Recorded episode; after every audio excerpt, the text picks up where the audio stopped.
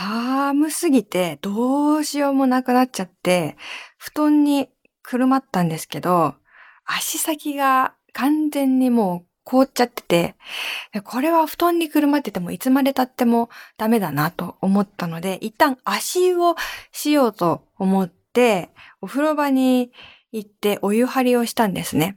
で、それ朝で、で、別にお風呂に入りたいわけじゃないと。ただ足だけを温めたかったんですよ。だからそのお湯張りをするけど、最後までは入れない。あの、皆さんの湯船、いろんな湯船だと思うんですけど、うちのね、今、住んでる家の湯船ってね、なんか段差がちょっとあって、まあすっごい一般的な普通の、というかやや狭ぐらいの湯船なんだけど、あの、横から3分の1ぐらいのところに、こう座れるなんかこう、うん、段差があって、それがなければ足伸ばせるのにみたいな説もある、ちょっとよくわからない段差があって、で、その段差に腰掛けて、えっと、膝までこう、ズボンをまくって、で、ちょうどいいところでお湯を止めようと思ってたんです。足湯がしたいから。でもなんかスマホ見て待ってたら、なんかお尻にぬくもりを感じて、えと思って、まだいける？と思ってお湯入れてたら、あの気づいたらズボンまで到達しちゃってたんですよ。で、あー、濡れちゃったと思って、しょうがないから、もうそのズボン脱いで、で、下半身だけまあ服を脱いだ状態で、で、腰まで浸かることにして。だからほ、ほんとお風呂に入る気はないから、上半身は服着たままで、下半身だけ脱いで、その足湯だったものにこう入ったんですね。なんかさ、なんだろう、一人きりなんだけど、すごい恥ずかしいな、この状態と思って。これが真の半身浴なんだなって思いました。藤岡みなみのおささらないと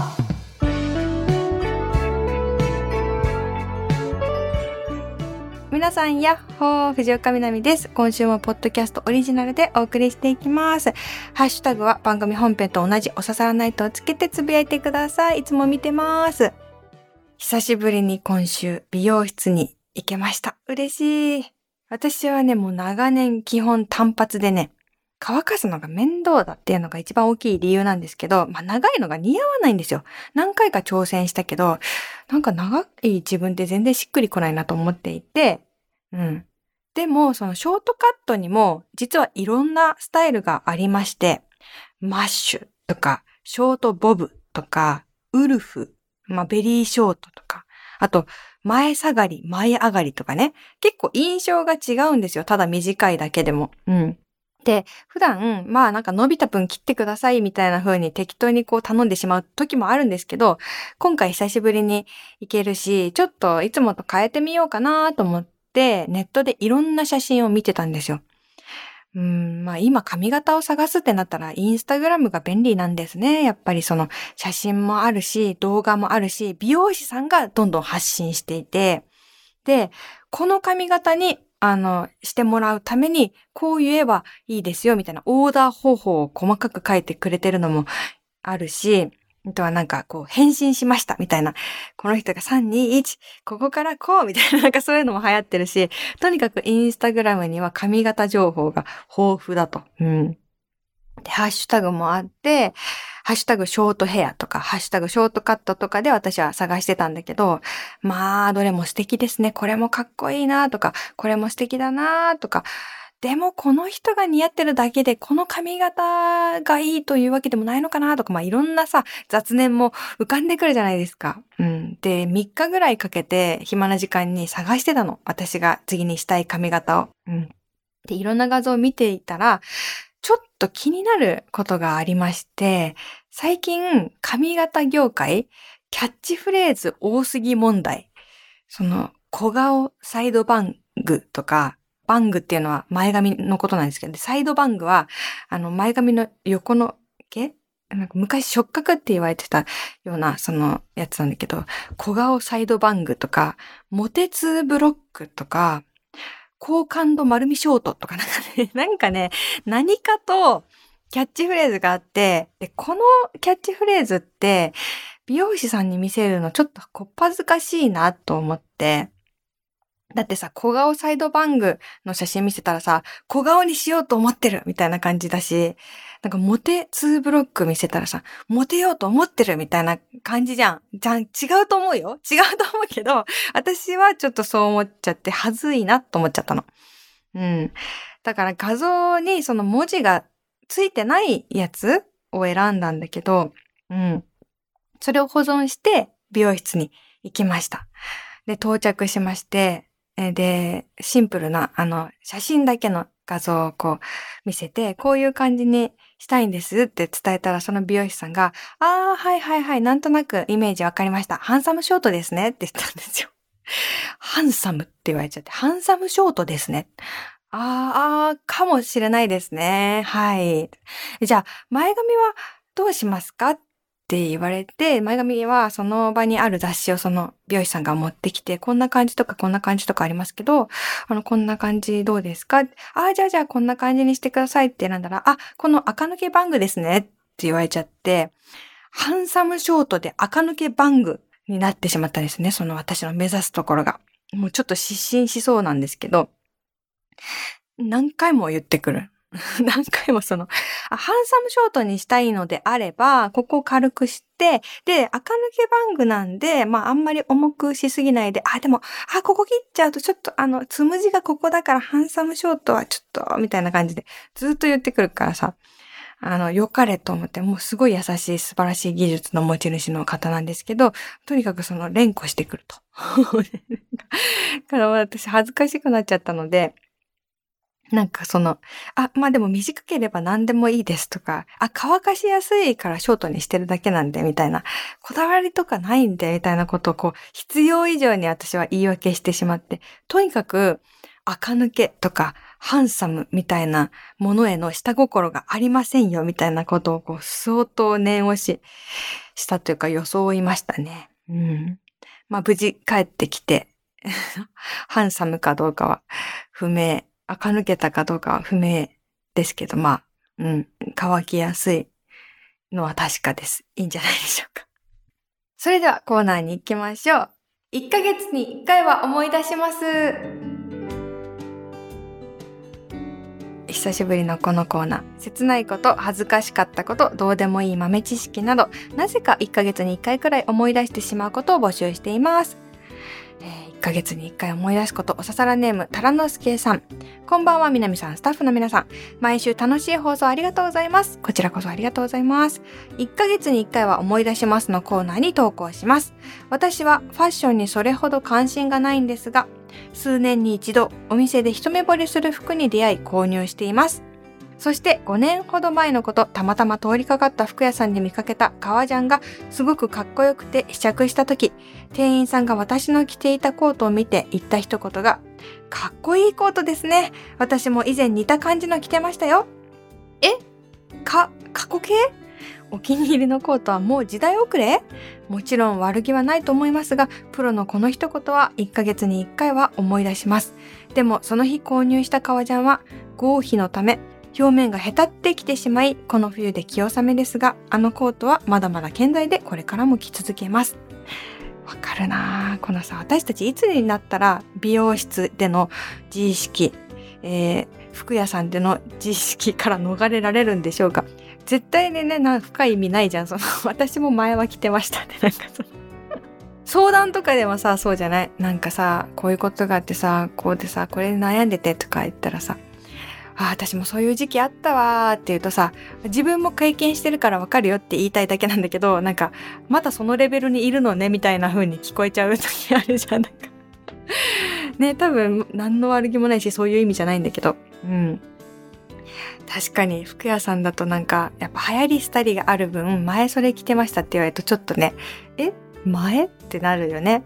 私は服屋さんで これも絶対自意識過剰なんだけど、あの、服屋さんで服見てる時に、あの、試着できるんで声かけてくださいねとか言って言われたりとかいろんなことをこう、いい感じで話しかけてくださるじゃないですか。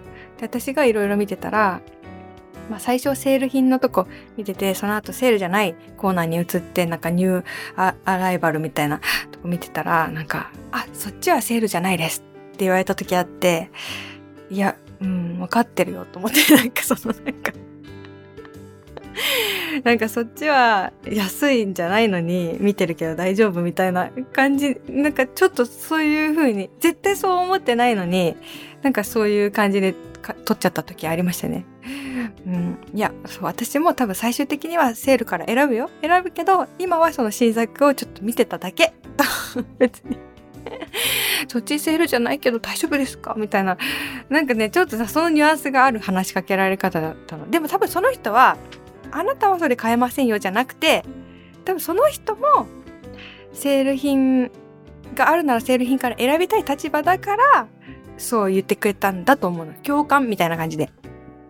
でもなんかその時恥ずかしかった見透かされてるようで なんかその新作の方は単なる冷やかしで見てるっていうことがあの見透かされてるようで恥ずかしかった。はい。続いてはこのコーナー自重テクニックはい。時短ではなく、時を長くすると書いて自重。皆さんの体感時間を伸ばすテクニックを募集しています。行列パンダネームアッキーさん。藤岡様、お世話になっております。今回は自重テクニックについてです。飴を絶対に噛み砕かない。小さくなっても我慢する。以上です。これはあるね。え、噛んじゃう。何パーセントぐらいの人が噛んじゃうんだろう私さ、本当にさ、せっかちだからさ、ガリガリガリガリ噛んでさ、よしゃいいのにさ、何個も食べちゃう。その、1個食べて、ガリガリ食べて、なんかもう1個食べて、ガリガリ食べて、あれガリガリがなければ、確かに自重ですよね。節約というか、その、飴を、その、いっぱい食べないことにもつながるし、確かに、最後まで噛まない、噛むのを我慢するっていうのは自重テクニックかもしれないですね。うん。こういう具体的な話って本当に嬉しい。ありがとうございます。続いて、ラジオネーム、ヘイ十郎さん。藤岡みなみ様、こんにちは。こんにちは。自重テクニックに関する話ですが、僕は今年からやめようと思ったことがあります。それは少し先の横断歩道を渡ろうとした時に、信号がもうすぐ赤になりそうだなと思うと、慌てて走って青が点滅状態で渡ったりして、渡り終えて少しハーハーしながらも間に合ってよかったなんて思ったりすることがあったんですが、それを今年からやめようと思いました。自分のペースで歩いて赤なら立ち止まればいいじゃないか。待っている時間は周りをよく見て、普段見過ごしているものを見ればいいじゃないか。空の雲の形だったり、ビルの看板だったり、マンホールの模様だったり、風の匂いを嗅ぐのもいいかも。思い浮かんだメロディーを口笛で吹いたり、最近会えていない友人のことを考えてみたり、時間を慌てて使わないっていうのも自重テクニックの一つかなと思います。素晴らしい。完全に本質ですね、これ。このコーナーのもうど真ん中、一番大事なことをこう伝えてくれてるメールなような感じがしますけど、確かにね、別に急いでるわけじゃないのに、信号が変わりそうだと走っちゃう。あれ何なんでしょうか？渡らないと損みたいな感じになりますけど、本当よく考えてみれば損なんてことはないんですよ。時間っていうのは、こう節約すればするほどなくなっていくという不思議なもので、時間を長く、時間を味わってる時にしか時間はそこにないと。すごく不思議なあのものですよね。やっぱりそのミハエル・エンデのモモを全員大人になってから読み返した方がいい。うん。時間がないから時間を節約すればするほど時間がなくなっていくという。その構造をもうすごく前からあの教えてくれた児童文学ですけど、ちょっとね、み、本当はお刺さらないとのリスナーさんに全員に読んでほしいな。もも、時間泥棒の話ね。うん。いや、本当ですね。信号、私もぐっと我慢して自分のペースで立ち止まってみることにしようかな。うん。信号の時間に味わえる時間ってありますよね。うん。絶対、これ終わったら私今、今日ね、昼間に収録してるんですけど、終わったら散歩しようって思ってるので、今日の散歩では絶対に赤信号で、あの、時間を味わうっていうのをやってみる。今日の散歩の目的はそれにします。ありがとうございます。皆さん、自重テクニックまだまだ送ってください。続いては、純喫茶南ここでは本編で読み切れなかったお便りなどをまったり読んでいきますカランコロンいらっしゃいえ今日のおすすめドリンクはうんジンジャーアップルティーにしますまあ蜂蜜入れたい人は各自入れてくださいねほっと一息いい匂いですよアップルティーは本当にえー、ラジオネーム、玄米茶さん。あ、待って、ちょっと待って。玄米茶にアップルティー出しちゃったじゃん、私今。玄米茶さんにアップルティー出しちゃった。うん、いい？なんか素晴らしい流れだったけど今。はい、ラジオネーム玄米茶さん。えー、南さん、スタッフの皆さん、こんばんは、こんばんは。先週の感想ですが、私は縄文土器のお触り OK のエピソードが面白くインパクトがありました。ただ一瞬その時私の中でおささらナイトがお触りナイトに変貌しました あと、コーナーでムカついていることはどうでしょうか？対象は出来事で、内容はライト級がいいと思います。最後は大丈夫だのおまじないで前を向くみたいなのはどうでしょうか？志村けんさん見たくなりますが。ああのね、前にあったんですよ、ささらナイトに。このイライラ墓場っていうコーナーが。それは、皆さんがイライラしたことを送ってくれて、で、私がその辺に穴を掘って埋めるっていう、でもこの人のさ、この短いメールの中に、本当にこの人が優しい、玄米茶さんが、あの玄米茶がそうであるように優しいことが伝わってくるんですけど、対象は出来事がいいと。人だとね、やっぱり角が立つというか、言った本人も傷つくみたいなとこありますから、なんか上司がムカつくとかよりは、なんか出来事に対しての怒りでもこれ本当に大事。急に声がちょっとあの、ガサガサになっちゃったの。アップルティー飲みます。ごくごく。はい、治った。そう。あの、何か嫌な出来事があったとしても、それに対して、あ、この人が嫌な人なんだっていうふうにジャッジするんじゃなくて、この私とその人の間に起こったこの出来事が、まあ何か問題があっただけで、それに対して人を判断するっていうことをしない方がお互いいいよねっていう、まあ、考え方すごく素晴らしいんですけど、なんかそれを感じた。この短い言葉に。いやー素晴らしい。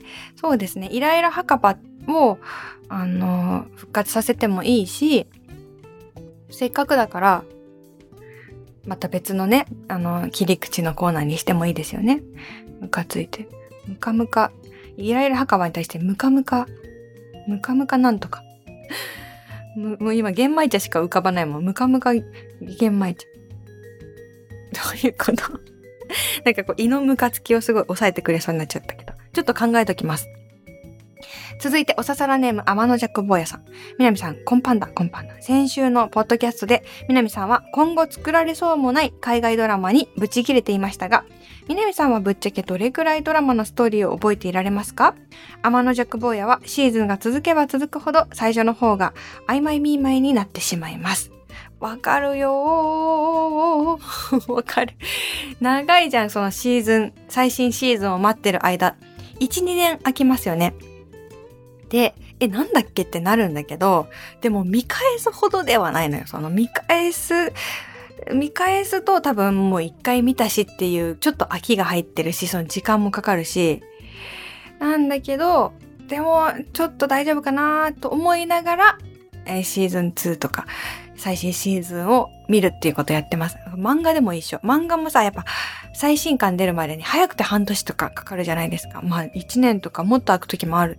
だけど、その最初にあらすじみたいな書いてあるところは、なんか私すっ飛ばしちゃうんだよね。なんか、だって良かれと思ってさ、忘れてるでしょってことで書いてくれてるやつあるのになぜかそれはすっ飛ばして忘れてるくせに最新から見ようとしちゃいます。せっかちですね。続いて、ラジオネーム、イカリングさん。藤岡さん、こんばんは、こんばんは。えー、円盤型の小麦粉生地の中に、あんやカスタードが入ったもの。日本全国どこにもありながら、地域によって呼び名が違うこいつです。大手冷凍食品メーカーは今川焼きの名前で販売しているので、全国ではこれが一般的なんでしょうが、今川焼き、大判焼き、回転焼き、お焼き、円盤焼き、えー、味まん、甘太郎焼き。この辺は耳にしたことがあると思いますが、他にも数十種類の呼び名があるそうです。藤岡さんはいろんな地域に住んだことがあるそうですが、一番馴染みのある名称ってどれですか？自分は断然おやきです。はあ。あのね、あれ美味しいですよね。もう全然何年も食べてないよ。下手したら10年ぐらい食べてないですけど、今川焼きですかね、やっぱり私の中では。うん。あの、なんていうのかな。